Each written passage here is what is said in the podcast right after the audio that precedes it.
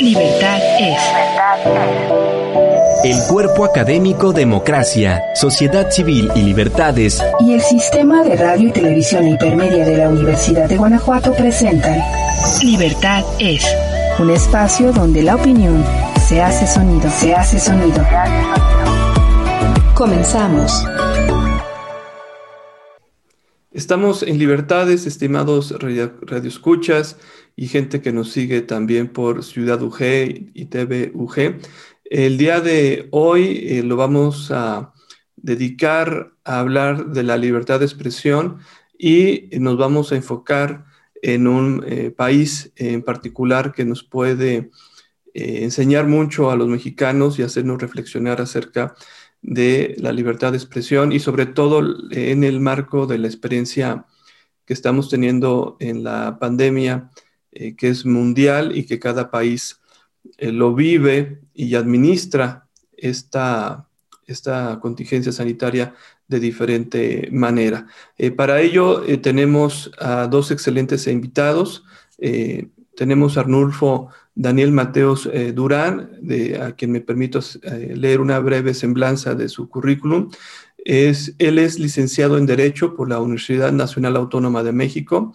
Eh, tiene una maestría en la Universidad de Heidelberg, Alemania, donde actualmente se encuentra finalizando su doctorado bajo la supervisión del profesor del doctor Martin Borowski. Sus temas de investigación están enfocados en la teoría de los derechos fundamentales, particularmente la dogmática de los derechos fundamentales desarrollada en la jurisprudencia y literatura académica alemana. El tema central de su tesis de doctorado gira en torno a los efectos de los derechos humanos de derecho internacional dentro de los catálogos de derechos fundamentales nacionales, sobre todo durante el test de proporcionalidad. Arnulfo, un gusto tenerte aquí con nosotros. Hola, mucho gusto. Muchas gracias por la invitación. Muchas gracias, Anurfo. Y también cuenta, está con nosotros, contamos con la presencia de Francisco Mora Cifuentes. También leo una breve eh, semblanza. Eh, Francisco Mora Cifuentes es doctor en Derecho por la Universidad Carlos III de Madrid. Realizó una estancia postdoctoral en la European University Institute de Florencia, Italia, y fue profesor invitado en el departamento eh, Theodor Mommsen de la Universidad de Huelva es miembro del Sistema Nacional de Investigadores del CONACYT en nivel 1. Actualmente se desempeña como profesor investigador en el Departamento de Derecho de la Universidad de Guanajuato eh, y cuenta con una amplia eh, experiencia docente en lógica, argumentación, metodología, teoría y filosofía de derecho y además pues es miembro del cuerpo académico Democracia, Sociedad Civil y Libertades eh, de, de los que son parte de este gran proyecto que también tenemos este programa eh, de radio. Eh, Francisco, un gusto tenerte aquí en el programa. Eh, al contrario, Jesús, el gusto es mío y muchas gracias nuevamente por, por la invitación. No, hombre, a ti, este, que bueno, que gracias a ti tenemos la presencia de Arnulfo. Y bueno, yo cedería el micrófono para que ustedes, Arnulfo, Francisco, nos platicaran por qué hablar de la libertad de expresión y en el contexto de la pandemia, en el, en el contexto eh, alemán. Este, le cedo el uso de, de, la voz, Arnulfo, si nos quieres contextualizar. Eh, Francisco, adelante. Sí, muchas gracias, eh, Jesús. Bueno, en realidad la situación por la que estamos atravesando referida a la pandemia es un escenario muy interesante desde el punto de vista, digamos, teórico, obviamente, porque muchas cuestiones que tienen que ver con los derechos y las libertades fundamentales, pues se ven restringidas, se ven de alguna manera eh, supeditadas o en alguna medida limitadas para su ejercicio, ¿no? Y, y, no únicamente, pues obviamente esa dimensión teórica, sino sobre todo práctica, ¿no? Es decir, ¿qué es lo que efectivamente los gobiernos están haciendo con la intención, bueno, por una parte, de salvaguardar eh, la salud, la integridad eh, física de sus ciudadanos y por la otra también que en esa salvaguarda, digamos, no vayan eh, mermados o limitados en, exceso o desproporcionadamente el ejercicio de los derechos y las libertades fundamentales, como por ejemplo puede ser la reunión, como por, ejemplo la libertad de reunión, ¿no? Pensemos todo, todo eso lo que tiene que ver. Entonces, para comenzar, yo le, yo le diría a Arnulfo, eh, digamos, cuál es la situación o qué, mejor, para abordarlo desde una perspectiva más concreta, qué casos o qué situaciones se han dado en Alemania respecto a estos derechos y cómo han sido eh, abordados, sobre todo el derecho de reunión. Hola, ¿qué tal? Eh, bueno, muy buena pregunta, Francisco. Bueno, la cuestión ahora, o bueno, lo que es realmente la discusión en Alemania en estos momentos, es relativo, digamos, a lo que será una mezcla entre la libertad de reunión con la libertad de, expresión, porque justamente las demostraciones populares o, bueno, marchas, eh, implican un ejercicio de ambos derechos. Claro, hay distinciones porque claramente uno, la libertad de expresión no solamente se ejerce en el espacio público, sino también en publicaciones. En pero a diferencia de, en este caso, hacer con una reunión, digamos, se usa el espacio público para mostrar una, bueno, para expresar una idea que se busca, digamos, que los demás conciudadanos y el gobierno conozcan. Entonces se ve esta mezcla. Eh, la cuestión ahora es que justamente por la pandemia eh, están prohibidas grandes aglomeraciones de personas. Y digamos, lo primero que los gobiernos buscaron detener fue justamente que las personas se reunieran. Pero eso a su vez implicó justamente buscar ese balance entre, digamos, el derecho sigue existiendo, la libertad de reunión, y la gente este, quiere justamente uno de los mayores, bueno, de, los discursos más comunes ahora, o, o, el tema de las marchas, es justamente luchar contra estas medidas de, contra el COVID. Entonces, justamente, se, se quiere utilizar la marcha para evitar estas medidas, pero estas marchas a la larga causan más problemas. Y, una de las cuestiones que realmente sucedió y que no, nadie esperaba era justamente que estas marchas o, fueron utilizadas por grupos de extrema derecha, eh, neonazis o antivacunas, para luchar utilizando como excusa las medidas del gobierno criticar el modelo democrático y decir no lo necesitamos y no necesitamos una democracia. Entonces, digamos, este es el problema de que no solamente tienes una limitación, limita los derechos para evitar más, eh, más contagios, pero también al no limitarlas, estás permitiendo que voces que anteriormente no tenían tanto impacto lo tengan ahora por el, por el descontento popular ocasionado por la pandemia. Sí, perdón, y eh, en concreto, si, si, mal no tengo entendido, hubo una, un caso que se resolvió en el Tribunal Constitucional respecto a una solicitud hecha en la ciudad alemana de Stuttgart. No sé si nos pudieras eh, contextualizar y de lo, eh, del que tengo entendido tú has escrito sobre esta cuestión. Si nos pudieras poner un poco en contexto. Sí, esto sucedió, digamos, a mediados de, abril. El tribunal resolvió, creo que fue 5 de mayo. No, fue el 17, no, perdón, fue como el 17 de, abril que decidió. Y fue un, caso que ganó mucha, digamos, popularidad en, medios electrónicos. Incluso el país escribió un artículo y todas las personas señala, creían que esto era un ejemplo de cómo en, una, en un conflicto, de, en una situación de colisión de derechos, digamos, la protección de la integridad y la salud de las personas o derecho a la vida frente a la libertad de, de, reunión, prevaleció la libertad de reunión, pero a la larga no fue eso, simplemente se debió a que el tribunal alemán fue consecuente con su teoría, con su jurisprudencia, y aún en un estado de, digamos, de excepción con lo que es lo que representa esta pandemia, decidió eh, no, bueno, decidió que el ejercicio de la reunión era de, digamos, era constitucional y que la prohibición que la ciudad de Stuttgart había, digamos, que había prohibido la marcha era inconstitucional, pero no se debió tanto porque hubiera una ponderación de derechos, simplemente se debió a una cuestión relativa a la estructura del derecho, porque la ciudad de Stuttgart, al momento de negar la marcha, no, no, no justificó su decisión, simplemente la negó de plano. Y eso es muy distinto porque la autoridad está obligada por la Constitución actuar de manera proporcional. Entonces, el desconocimiento o la, falta de apertura de la ciudad, del, digamos, en este caso, digamos, el, Consejo Estatal de, Stuttgart, no representó una medida que era, no, no, se encontraba de acuerdo con los valores que protege la ley fundamental alemana, bueno, la constitución, y por lo tanto se otorgó. Claro, esto creó muchas críticas. Sin embargo, este caso es mucho más complejo lo que podría parecer porque eh, es, es, una mezcla de, de, de, varias cosas, digamos, el papel de la libertad de reunión en Alemania, justamente dentro, digamos, vinculado con la libertad de expresión, porque la gente que quería marchar justamente era uno de estos grupos que yo comentaba, que están en contra de las medidas del gobierno.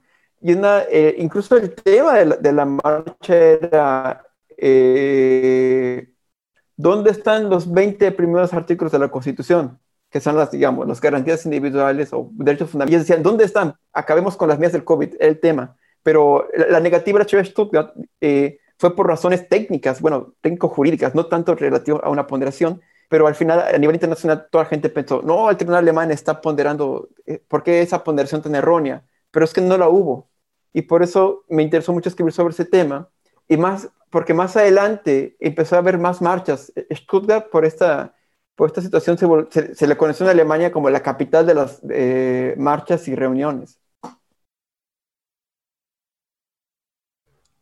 Hay una, eh, una situación eh, de carácter totalmente de salud, ¿no? Este, que ha obligado a los gobiernos a establecer eh, estas eh, cuarentenas y nos combinan a todos a mantenernos eh, en casa. Esto es precisamente lo que con los ciudadanos y ciudadanas alemanes ya no ha gustado, es decir, ha sido muy prolongada el que la gente no salga de sus casas, ¿no? El confinamiento. Y aquí también en esta experiencia que tú nos estás eh, platicando que incluso el gobierno eh, decide eh, cancelar una, marcha, una manifestación. ¿Qué tanto esto al gobierno alemán le puede afectar, como tú bien lo señalas, en, futuras contingencias sanitarias? Es decir, ¿cómo es que la gente logra rebelarse, por decirlo de alguna manera, o cuestionar eh, políticas para contener eh, la, pandemia. Es decir, eh, el argumento es muy sencillo, ¿no? Se trata de evitar más contagios, se trata de evitar más muertes. Sin embargo, se, se, logra hacer una narrativa diferente por, estos este, grupos, ¿no? ¿Cuál, ¿Cuál, en sí es la, narrativa? Es decir, yo tengo derecho a expresarme, yo tengo el derecho de, de disentir de, las medidas de gobierno. Esta es la, tónica que toman estos discursos, Arnulfo. Bueno, e, e, en este caso Stuttgart se permitió la marcha, el Tribunal Constitucional, digamos, el gobierno la prohibió, pero el, Tribunal Constitucional la permitió. Y justamente, claro, los el gobierno en este caso es una cuestión un poquito distinta, porque aquí en Alemania, en materia de reuniones, la competencia de prohibirlas es una competencia eh, que pertenece a los Bundesländer, a cada estado federado. Antes era una competencia federal, pero en una reforma 2006-2004 eh, se le quitó esa competencia a la federación y se le dio a los estados. Entonces cada estado decidía de qué manera permitió o no. Digamos, por ejemplo, una ciudad, eh, digamos, un estado Bremen puede permitirla, Berlín puede prohibirlas, y entonces eh, estamos viendo, hubo en un momento dado varios estados que, que tenían experiencias distintas. Y entonces el Tribunal Constitucional, al momento de revisarla, tenía que tomar en cuenta el caso concreto y la regulación del, este, eh, del Estado. Por ejemplo, aquí en, en Baden-Württemberg, donde está Stuttgart, donde también está Heidelberg, eh, la ley que limitaba las reuniones no era una ley dedicada a las marchas, era una reunión que iba eh, enfocada a reuniones en general. Digamos, incluso aquí en Heidelberg, en esos momentos estaban prohibidas reuniones de más de dos personas en la calle, eh, que fueran de, un domicilio distinto. Es decir, familias podían estar juntas, pueden ir dos personas desde una casa, pero no, eh, no pueden reunirse tres personas de domicilios distintos. Y entonces cuando la persona habló y dijo, oiga, yo quiero hacer la marcha, eh, quien respondió fue yo creo que un becario o alguien que tienen ahí, porque no, ni siquiera fue la autoridad. Es, lo curioso del caso es que la primera negativa fue, digamos, alguien que tenía el servicio social ahí y que dijo, es que, ¿por qué me pides la marcha que no, lees la, que no ves la ley? Es, es lo que tú me pides imposible. Eh, más adelante ya el titular confirmó la, la eh, el titular, digamos, de la dependencia confirmó la decisión de que es, le dijeron, oye, le revise el reglamento, no es posible que salgas. Y, y, entonces, justamente los estados decían, bueno, pues hay que evitar contagios. En ese momento, digamos, hay una justificación constitucional que nos permita realmente hacerlo, porque aquí en Alemania, cada ley, cada reglamento o cada decreto ley, tiene, hay un, hay un mandato constitucional que se llama el deber de citación. ¿Qué significa eso? Que el momento que sale una ley, ya sea federal o a nivel de, Bundesland, eh, tienen que señalarse qué derechos se, eh, pueden ser afectados por tal eh, ley. Claro, uno puede decir, bueno, ¿qué tal si hay otro derecho que no se contempla el legislador? Bueno, es probable, pero en principio está obligado. Entonces, e, este reglamento tiene contemplado que podía limitarse la libertad de reunión, porque era lo más, era lo más lógico. Sin embargo, estableció una, una excepción, y esa excepción era justamente que podían salir el, cada, eh, digamos, cada gemeinde, o bueno, cada municipalidad podía dar, otorgar excepciones que considerara apropiadas, entre las cuales era servicio, por supuesto, eh, a servicios de salud y a la policía. Pero entonces, justamente aquí, una cuestión era el examen, cuando el tribunal revisó el caso, tenía por un lado que revisar, claro, cuál es el discurso, y claro, no solamente el tribunal, también la autoridad tiene que revisar cuál es el discurso que está dentro de la marcha, y también la marcha en sí, digamos, la forma si es, si, si puede que esa marcha represente un peligro para la sociedad. Entonces, digamos, es, una, es un caso muy interesante porque es un caso muy, muy complejo, que te permite a la larga dar como tener una idea de cómo es el sistema eh, alemán, el sistema, digamos, el sistema jurisprudencial. Muy bien, perdón, muy bien, Arnulfo. Eh, precisamente al hilo de esto, yo quisiera preguntarte, digamos, que nos dieras una perspectiva más amplia de lo que es la libertad de expresión en el sistema constitucional alemán y sobre todo la función que la libertad de expresión tiene desde el punto de vista de la democracia, ¿no? Como sabemos, Alemania, una de sus características o notas distintivas es que se considera una democracia militante, ¿no? Es decir, eh, eh, hay una democracia militante y sobre todo es, eh, es muy, digamos, resulta de mucho interés conocer, digamos, ese, esa concepción general y sobre todo lo que tiene de relevante para el caso que sean grupos de extrema derecha o neonazis quienes hayan planteado estas demandas porque hasta donde tengo entendido, en el sistema constitucional alemán hay determinadas manifestaciones que se encuentran prohibidas de manera expresa, ¿no? Eh, y, esto tiene que ver obviamente con la concepción constitucional, con el, por así decirlo, el sistema constitucional heredado de la segunda posguerra, en donde la democracia va a jugar un papel fundamental, pero tiene ciertas notas distintivas, ¿no? Que derivan obviamente de la experiencia anterior a la, a la Segunda Guerra Mundial. No sé si nos pudieras dar un poco ese panorama que creo eh, nos puede ayudar también para que nuestros eh, oyentes o quienes siguen este programa en Radio UG puedan tener este panorama más completo. Bueno, para más o menos tener una idea, ¿cuál es, digamos, el lugar que tiene la libertad de expresión en Alemania, sobre todo en, en este orden objetivo de valores que reconoce el Tribunal Constitucional? Hay que ir, incluso hay que volver un poquito más atrás de la ley fundamental e ir a Weimar porque justamente la libertad de expresión fue de aquellos derechos que en ese momento se encontraba dentro del debate entre los dogmáticos. Por ejemplo, eh, Rudolf Elsment eh, tiene un artículo muy bonito justamente hablando de la libertad de expresión, porque en, esos, en ese momento, eh, bueno, durante la, la, constitución de Weimar, todas las limitaciones a los derechos se encontraban en la ley, como ahora, pero ahora será distinto después. Y entonces una de las preguntas que, eh, que se encontraba es, ¿qué leyes limitan los derechos? ¿Y qué, qué, son los derechos? Si los derechos son derechos subjetivos, es decir, si, las personas pueden acceder a ellos, digamos, con, acceder a hacerlos justiciables a través de la jurisdicción o no. Y uno de los problemas que existía era cuál es, quién decide los límites de los derechos. Y uno de ellos era justamente la libertad de expresión, porque la libertad de expresión contenía una cláusula general que señalaba que solamente las leyes eh, generales podían limitar la, libertad de expresión, como una, forma de evitar la, la, censura.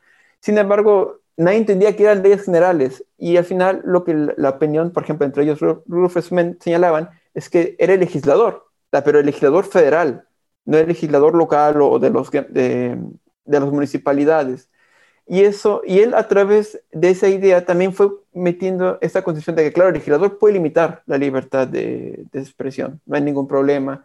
Sin embargo, empezó ahí más o menos a surgir también la idea de la proporcionalidad que ya se manejaba desde antes, desde, desde el derecho prusiano, pero aquí, pero todavía no, no está tan desarrollada simplemente esa idea de que el legislador puede limitarle solamente el legislador federal, pero eh, tiene, no, no, puede ser total, no puede quitarle, eh, vaciar el derecho. No puede legislar, no puede prohibir totalmente, la prohibición no puede ser totalmente dirigida a una expresión en particular, tiene que ser en general, porque son leyes generales. Y entonces todo esto, claro, surgió cayó el sistema, la República de Weimar, entró el nacional, nacional eh, digamos, llegó el régimen nazi y lo primero que hicieron fue eliminar todas las libertades. Digamos, si, en un momento anterior simplemente la pregunta era, bueno, ¿son justiciables o no? Si son eh, programáticas, aquí literalmente se eliminaron y pues, sucedió toda la tragedia. Y entonces ya la ley fundamental, claro, la ley fundamental eh, tiene ese trauma, ese trauma que existe de la época nazi, y entonces existen cláusulas relativas eh, justamente para evitar derecho nazi, incluso para prohibir que los funcionarios públicos durante el régimen nazi y que fueran, digamos, se identificaran como nazis, volvieran a, ser funcionarios públicos dentro del sistema alemán.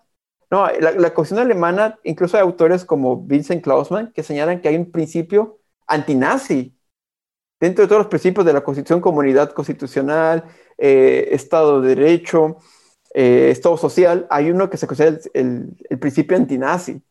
Pero claro, el problema aquí que parte con la libertad de, de, expresión, que justamente más o menos pasó igual en la ley fundamental, es que la libertad de expresión va dirigida a los individuos, no va dirigida a los, eh, digamos, a los entes del Estado. Y entonces esta distinción es muy importante porque en el artículo 21, párrafo segundo, se establece la prohibición de los partidos eh, con contenido nazi o con propaganda nazi. Y, y hay otros artículos señalando justamente las prohibiciones, pero no totalmente hacia los individuos, sino a, entes del Estado. Y entonces ahí viene esta distinción, porque ¿qué quiere decir? Que el discurso nazi per se no está total, no se encuentra fuera del ámbito de protección de la, libertad de expresión. ¿Qué, ¿Qué ese ámbito de protección se refiere a lo que protege la norma? Es decir, en principio no están prohibidas, sin embargo, el legislador sí puede emitir ley para prohibirlas. Por ejemplo, el artículo 130 del Código Penal alemán, que ha sido modificado varias veces, prohíbe justamente eh, el uso de símbolos nazis, eh, la, negatoria del holocausto, pero es tal vez un poco ahí disyuntivo, porque claro, es libertad de expresión. La ley fundamental no puede totalmente negar a los enemigos de la democracia, pero sí les puede negar la entrada a los órganos del Estado. Muy bien. Este, ah, perdón, Jesús. No, no, adelante, Francisco, por favor. Eh, entonces, creo, si te entiendo bien, que en este caso de la, de la libertad de, reunión y de expresión, pues se metieron en, estuvieron a discusión, pues varias cosas en distintos planos, ¿no? Que no fue únicamente la negativa de, de la, de la reunión o la falta de justificación por parte de la autoridad, sino que empezó, por así decirlo, a abrirse un poco más el melón hacia todos estos temas.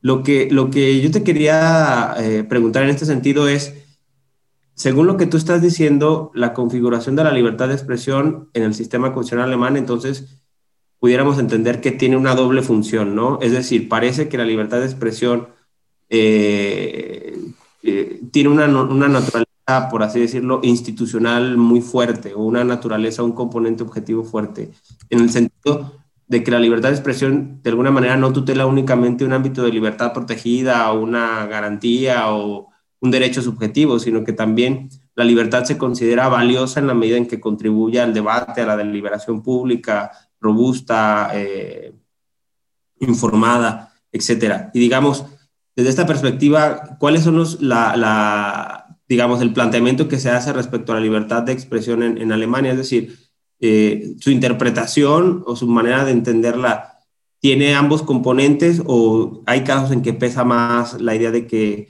eh, la libertad de, de expresión sirve y es válida en la medida en que sirve para el sistema democrático en su conjunto, con independencia de los sujetos o de los titulares, o si más bien se le da un fuerte contenido individual o un fuerte contenido de, por así decirlo, de, defensa. Bueno, la, libertad de, expresión y también eh, creo que lo mismo podría decirse la libertad de reunión. Eh, la importancia que manejan justamente es que se consideran como eh, libertades esenciales del sistema democrático. Es decir, por ejemplo, la libertad de, expresión permite la formación de la opinión pública y a partir de esa opinión pública es lo que se busca que los órganos representativos del Estado eh, emitan ley o que representen. Por otro lado, la libertad de reunión se refiere, eh, va encaminada a dar voz a aquellas opiniones a nivel público que no tienen acceso a los partidos políticos. Es como un coadyuva a todo el sistema democrático. O también es como, e, es una forma de mm, rápida de que discusiones que no se realizan en el Parlamento se tomen en cuenta. Y, digamos, toda esta, función que tiene crea una, una, obligación objetiva para todos los órganos del Estado y se crean de ahí mandatos, pero que es muy distinto a lo que es el derecho per se. Sí, este, Arnulfo, Francisco, eh, me permito interrumpirlos porque tenemos que una pausa y regresamos a Libertades y continuamos platicando de la experiencia alemana. Una pausa y volvemos. Ya estamos de vuelta. Gracias por continuar con nosotros. Libertad es.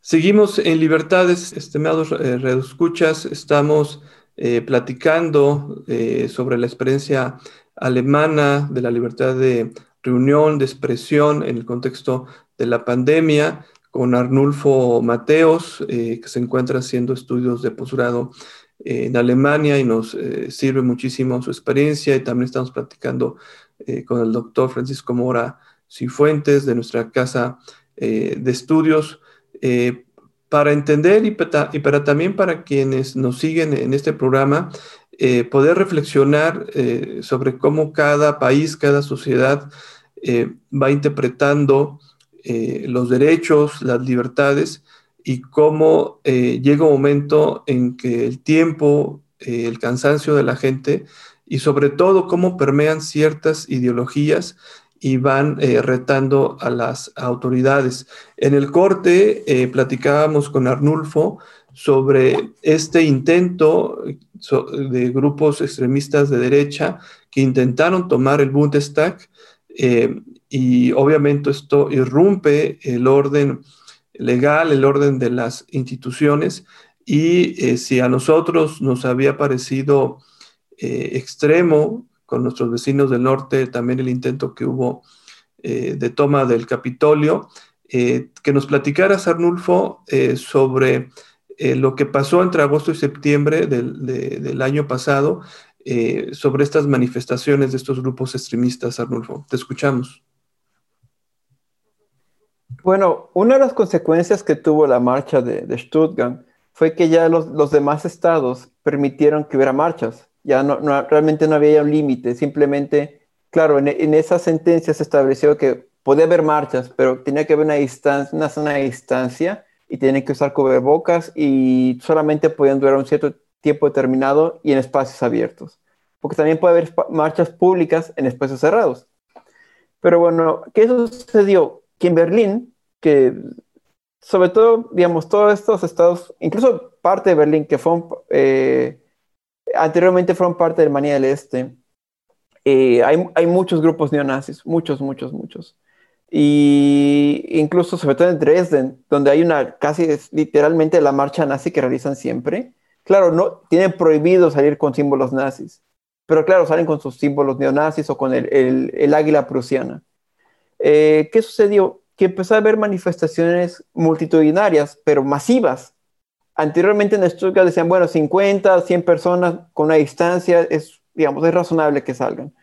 Pero en, Berlín empezó a haber manifestaciones de, miles de, personas. Y entonces, ¿qué sucedía? Que otros grupos neonazis de otras ciudades se iban, viajaban hasta Berlín y en ese momento no, había la prohibición de salir de, ciertas regiones, a tomar parte de estas marchas, y sobre todo fue en verano.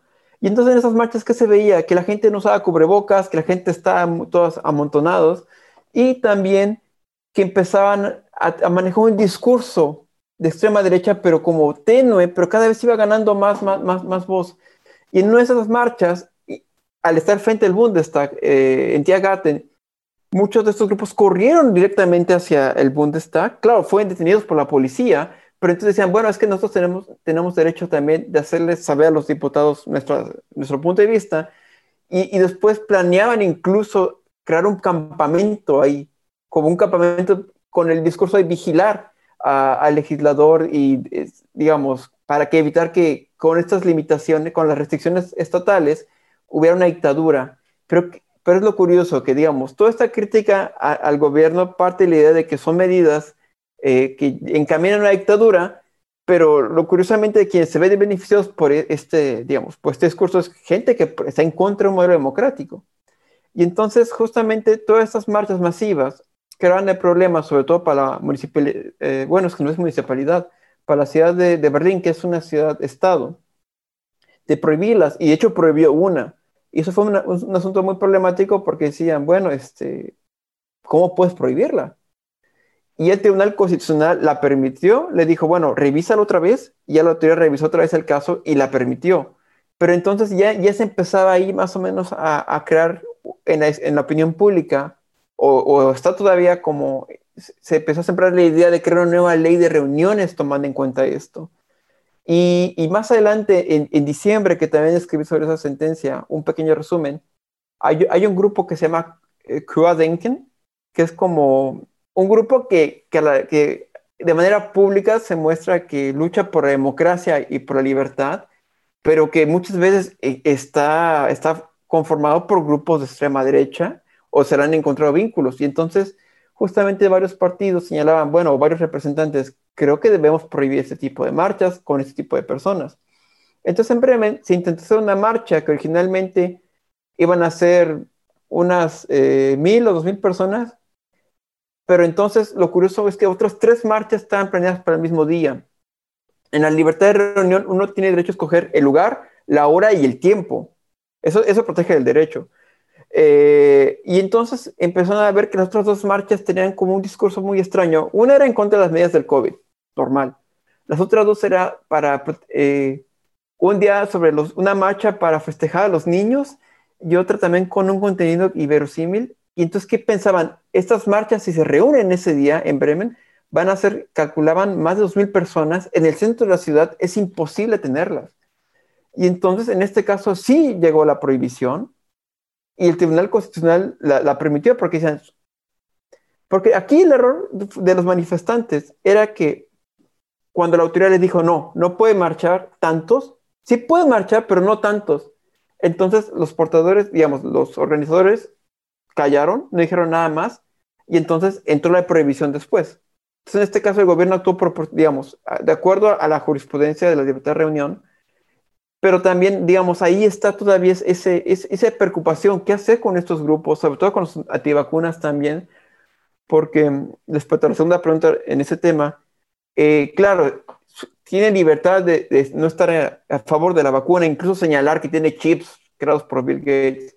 Pero el, problema vendría cuando, sobre todo ahorita que estamos en, etapa de, vacunación, muy lenta, por cierto, como, como en todos lados, que la gente no se vacune. Y entonces eso dé espacio a mutaciones que después las vacunas van a ser inservibles. Claro, no hemos llegado a esa situación porque como la vacunación va tan lenta, todavía no, la gente joven son aquellos, digamos, la gente mayor, claro, aquí en Alemania comenzó desde gente mayor de 80 años, digamos, es un país con gente muy, este, con una población con una edad, digamos, ya muy vieja. En poblaciones más, entonces todavía no llega la discusión a la gente joven entre 45 o 60, que es donde ahí hay muchos grupos antivacunas. Sobre todo, por ejemplo, yo en Heidelberg, desde hace unos años ya había leído un artículo que señalaba que aquí en Heidelberg, una ciudad donde una quinta parte de la población está vinculada a la academia, hay mucha gente que no cree en, en las vacunas. E incluso empezó a haber eh, algunos brotes de enfermedades que ya se pensaban totalmente este, e, extirpadas de la sociedad alemana. Entonces, todo esto va, esa discusión va, a aparecer, yo creo que en verano, pero todavía está detenida por, la, digamos, por, todavía esta lentitud que, que se ven las vacunas. Sí, eh, Arnulfo, eh, parece increíble eh, que un país que en muchos sentidos es admirable su desarrollo, su apego a la ciencia, que nos llegan acá las noticias de una Angela Merkel con un discurso muy firme en apoyo a la ciencia, ¿no? y a las medidas que se están tomando para contener la, los contagios, que haya sectores de la población eh, que pongan en duda las medidas, incluso eh, que, pongan en duda la eficacia y el beneficio incluso de, vacunarse, ¿no? Eh, tú, solamente como para profundizar un poquito, tú, o sea, tú percibes que, que esto pasa también en las generaciones de jóvenes, o sea, es más acentuado en jóvenes que en los adultos, esta postura de, de no acatamiento, de, duda de la vacuna? Bueno, eh, realmente no sabré decirte, porque la gente joven también depende mucho de la región. Porque, por ejemplo, la gente de Alemania del oeste, digamos, de toda, toda esta parte de Alemania que no se cerró, digamos, que no estaba atrás del muro, son gente que está, sobre todo la gente joven, que está más dentro de esta idea de la Unión Europea. Entonces ellos están más acostumbrados a tener extranjeros, a lidiar con ellos. Pero todos aquellos eh, estados de Alemania, los puntos de que están del lado de, Alemania del Este, nunca tuvieron e, ese contacto. Entonces ahí son ciudades donde realmente pocos extranjeros, incluso refugiados, son aceptados. Y ya desde antes, desde antes de la pandemia eh, hubo varios atentados eh, contra contra extranjeros, me acuerdo, hubo un festival en donde se reunieron por, por Facebook, estos grupos de extrema derecha, a cazar extranjeros. Eh, y lograron golpear a algunos, no, no, recuerdo si murió uno, pero ya después, el año pasado, antes de, que cerraran todo, hubo este atentado en Hanau, donde mataron a... E, en un café, de estos donde se fuma shisha, o, no, o hashish, eh, mataron a, a, varias gente, a, a disparos mataron a, varios comensales ahí, y todos ellos eran o turcos o griegos, digamos. E, e, e, estos problemas siguen existiendo acá, y uno como extranjero los nota. Claro, yo vivo, yo en Heidelberg, y estoy en una burbuja, porque como comenté, una quinta parte de la población es gente, eh, eh, digamos, son estudiantes o gente que, forma parte de la universidad, y entonces, digamos, lo que es el grueso de la población está acostumbrada a ver, a lidiar con extranjeros. Pero cuando yo, por ejemplo, yo estudié en alemán en un mes en Stuttgart, no, en Dresden, perdón, y en Dresden yo me sentía siempre extranjero. Ahí siempre me sentía que la gente se quedaba mirando y decía, bueno, ¿y tú qué haces aquí? Mientras que después en Düsseldorf, como que a la gente pues, no le importaba, porque pues, hay un extranjero, hay miles, o incluso hay barrios turcos, barrios, hay un barrio coreano ahí y un barrio japonés. Eh, aquí en Heidelberg no hay un barrio, digamos, de una sola, eh, digamos, dedicado a una sola etnia, o digamos, en Mannheim a 15 minutos sí lo hay, que es el barrio turco, que uno está ahí, parece que dentro en Turquía, pero aquí en, en Heidelberg no. Pero aún así siempre ha estado ese discurso, siempre ha estado ese problema, sobre todo con partidos como la eh, AFD o incluso anteriormente la NPD, eh, que, que, hubo esta situación de si lo, si lo iban a prohibir o no a nivel constitucional. Y digamos, es, un trauma y es un estigma que los alemanes siguen teniendo, pero también es, es una muestra sobre todo de, de los efectos que también pueden encontrar en el sistema educativo alemán, porque no todo el mundo puede acceder a la universidad, solamente aquellas personas que, dependiendo de sus notas durante la primaria, pueden acceder a lo que sería la, el gimnasio, que sería como la preparatoria, para poder entrar a la universidad, mientras que los que no consiguen buenas notas los mandan a una escuela técnica. Y por, por más que seas un genio, pero no hayas pasado, durante esa etapa te fue mal, es muy difícil llegar a la universidad. Entonces la universidad también es solamente para una pequeña élite. Entonces simplemente hay, hay del grueso de la población, no toda la gente está, eh, tiene un nivel de educación alto o, universitario. Y esa, eh, incluso a nivel constitucional se ha buscado que gente de, de las eh, escuelas técnicas pueda acceder a la universidad, pero no se logra. E incluso ha intentado abolir dicho sistema, pero constitucionalmente no, no se ha logrado. Entonces, son muchas, no solamente es eso, son tantas, es un, es un fenómeno tan complejo que no podría yo simplemente señalar un, digamos, poder detectar, ah, es que aquí está el problema, este es el origen. Porque también, claro, está el problema de la Unión Europea, de los euroscépticos, de la crisis, eh, del apoyo de Alemania económico a Grecia. Digamos, es un fenómeno muy complejo, pero también yo creo que se debe en parte también a que Alemania todavía como, como país no, no, ha logrado integrar, no se ha logrado integrar, digamos, Alemania de este y del oeste, sigue estando todavía esa pregunta si, si, si existe una Alemania unida. Sí, eh, Francisco, ¿quisieras hacer una pregunta? Sí, bueno, un poco retomando el hilo de nuestra conversación, eh, yo, tú mencionabas una cosa que a mí me resulta interesante, Arnulfo, y era que precisamente que grupos contrarios, por así decirlo, a la democracia, apelaban a estas medidas como una forma, ¿no?, de autoritarismo de llegar a una situación antidemocrática, ¿no? Es decir, la utilización de los medios democráticos por grupos precisamente que no son democráticos.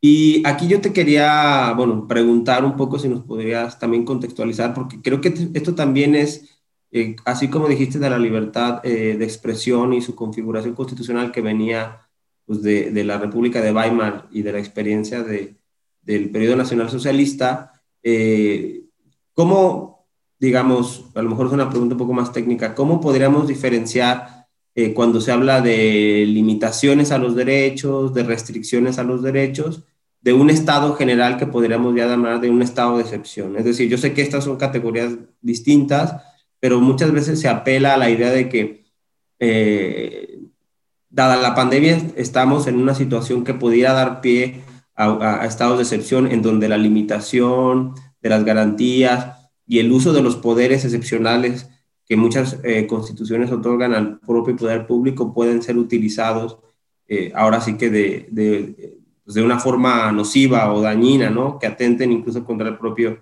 sistema. No sé si nos podrías aquí este, dar unas pinceladas para nuestros oyentes.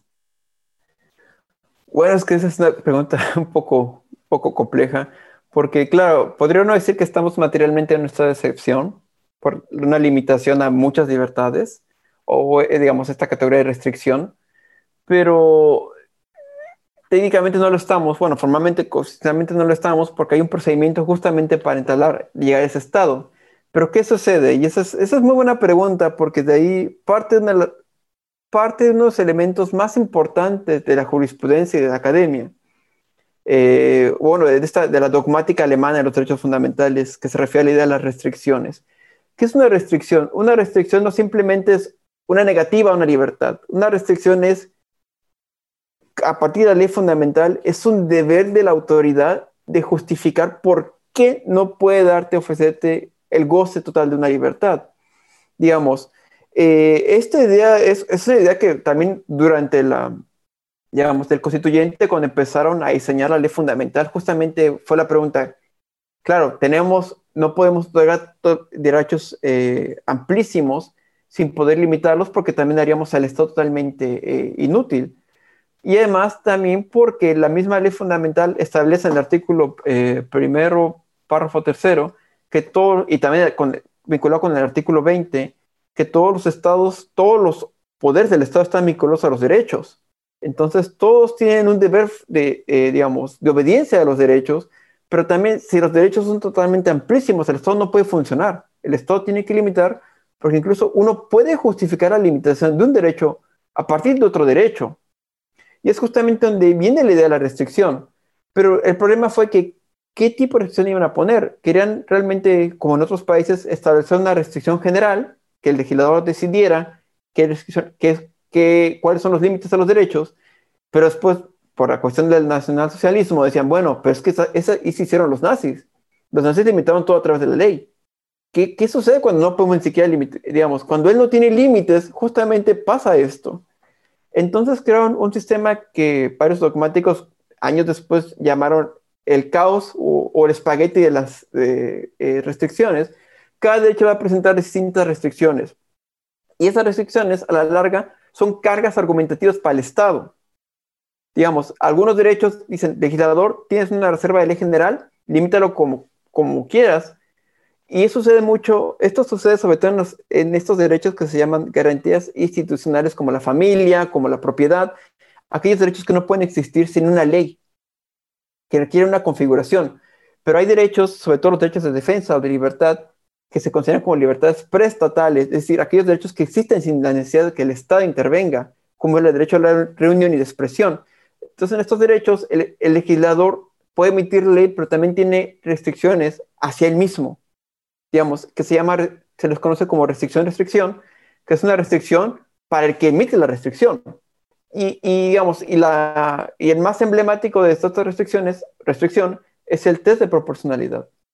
Entonces, ¿qué es, ¿por qué llega esto? Porque, eh, claro, estamos en este estado de excepción material, pero no lo es formalmente, porque la justificación de estas restricciones a, la libertad, por ejemplo, religiosa, en materia de ejercicio del culto, las, misas están, estuvieron prohibidas por mucho tiempo, ahorita creo que se permiten hasta cierto número, pero aún así, digamos, hay una razón que justifica dicha restricción, es decir, el derecho sigue existiendo, no es como una excepción que algunos derechos totalmente quedan este, nulos. Y no, puede haber una defensa jurisdiccional de los mismos. Aquí sí la hay. Si yo, si yo quiero marchar, yo puedo acceder al tribunal, a la jurisdicción constitucional para pedir, digamos, una tengo una pretensión de acceso y que se me otorgue el derecho. En nuestra excepción no la hay, solamente algunos derechos que están listados, pero en el, en el sistema en el que estamos, yo, cualquier derecho es accesible. Simplemente hay una restricción de la cual, dependiendo del caso concreto, ya sea incluso de mi parte o de la autoridad, es justificar si para el caso concreto esa restricción vale o no. Y es por eso que cada caso se vuelve totalmente único y casos que podrían parecer lo mismo, como el de Stuttgart y el de Bremen, que son dos reuniones que casi con el mismo discurso, una fue permitida y la otra no. Entonces, ¿qué, qué, ¿Qué exige eso sobre todo de los operadores jurídicos y de los mismos jueces? conocer la jurisprudencia, conocer, digamos, también, eh, digamos, la situación del caso concreto y también tomar en cuenta que, digamos, que los derechos, claro, no son, eh, no son absolutos y al ser restringibles, uno tiene que, digamos, tiene que utilizar todas las herramientas de la metodología de la interpretación y de la dogmática para poder encontrar una solución que no, no es que sea la solución correcta, sino que sea la, la, mejor solución posible para la situación en la que se encuentra, digamos, en la cual está el caso. Y, por eso toda esta idea de, restricciones es, el elemento esencial de la dogmática alemana. Incluso el modelo de examen que cualquier alumno de la carrera, a cualquier alumno de la carrera que le preguntes lo conoce de memoria, que se llama el esquema de intervención-restricción, en el cual te señala, tú tienes un derecho, claro, libertad de expresión, me lo protege el, artículo 5. Sin embargo, el Estado puede limitarlo a través, justificándolo con una restricción.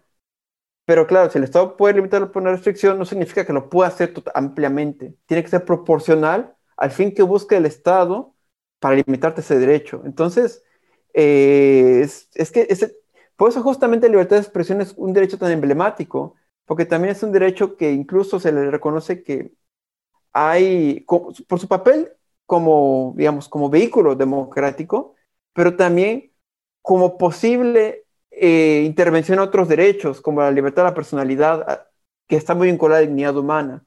Entonces, digamos, tenemos toda esta serie de, relaciones de las cuales incluso algunas tienen mayor peso que en otro, dependiendo del nivel de cercanía que tenga el derecho con el individuo. Siempre hay que tomar eso en cuenta. Entre más cercano sea el derecho a la dignidad humana, digamos, al individuo, mayor justificación requiere el Estado para limitarlo.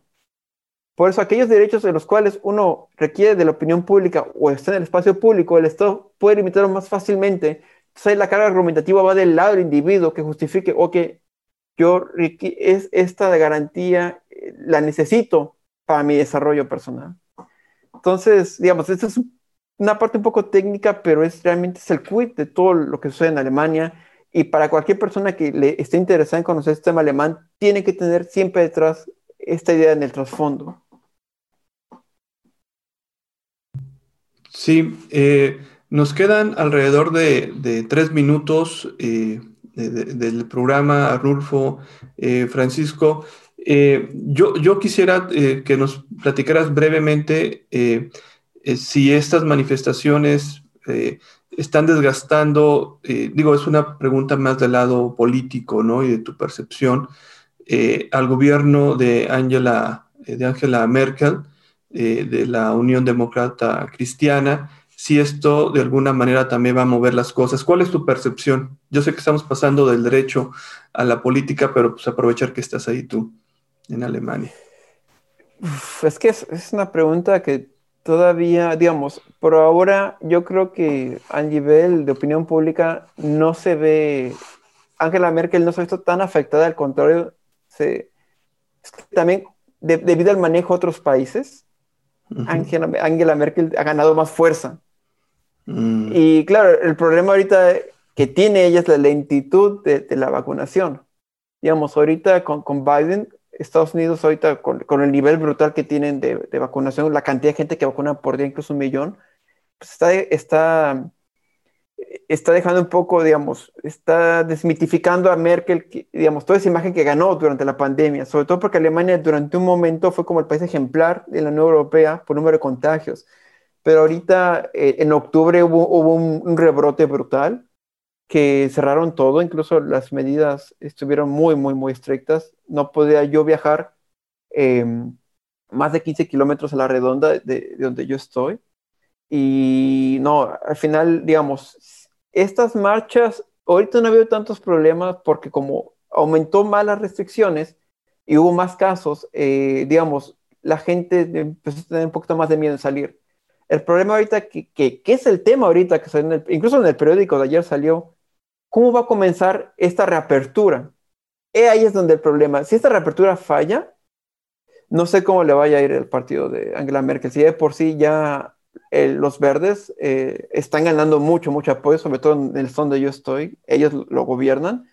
Y además que a nivel poblacional, la gente ve el partido de Angela Merkel, el CDU, como un partido de viejos. Y además que a nivel de campaña política son muy malos a nivel de, redes sociales. O no ven esa necesidad de redes sociales. Tan solamente que no hay ni siquiera una ley que mejore el Internet, la velocidad del Internet en Alemania, que es un tema que uno cree, bueno, eso que tiene algo que ver. Pero es un tema que yo escucho mucho con gente joven, que Alemania está muy atrasado en eso, y es porque el CDU nunca ha tenido ese interés. Y, y pues esas pequeñas cositas va, afectan mucho este, el sistema, digamos, la, la visión política que se tiene. Así es, pues prácticamente se nos ha acabado el tiempo, Arnulfo. Este, Francisco, eh, adelante para despedir el programa. Bueno, nada más nuevamente agradecerte, Jesús, y sobre todo agradecerle a Arnulfo Mateos eh, por su participación. Eh, es un mexicano que está en Alemania y próximamente seguramente ya lo tendremos por México.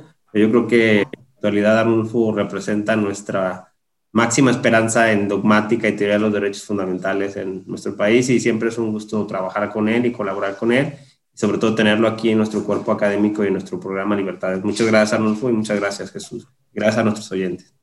Muchas gracias Francisco. Arnulfo, este, muchas gracias por participar y nos estamos escuchando la siguiente semana. Hasta luego. Libertad es. Gracias por sintonizarnos. Nos escuchamos en la siguiente emisión.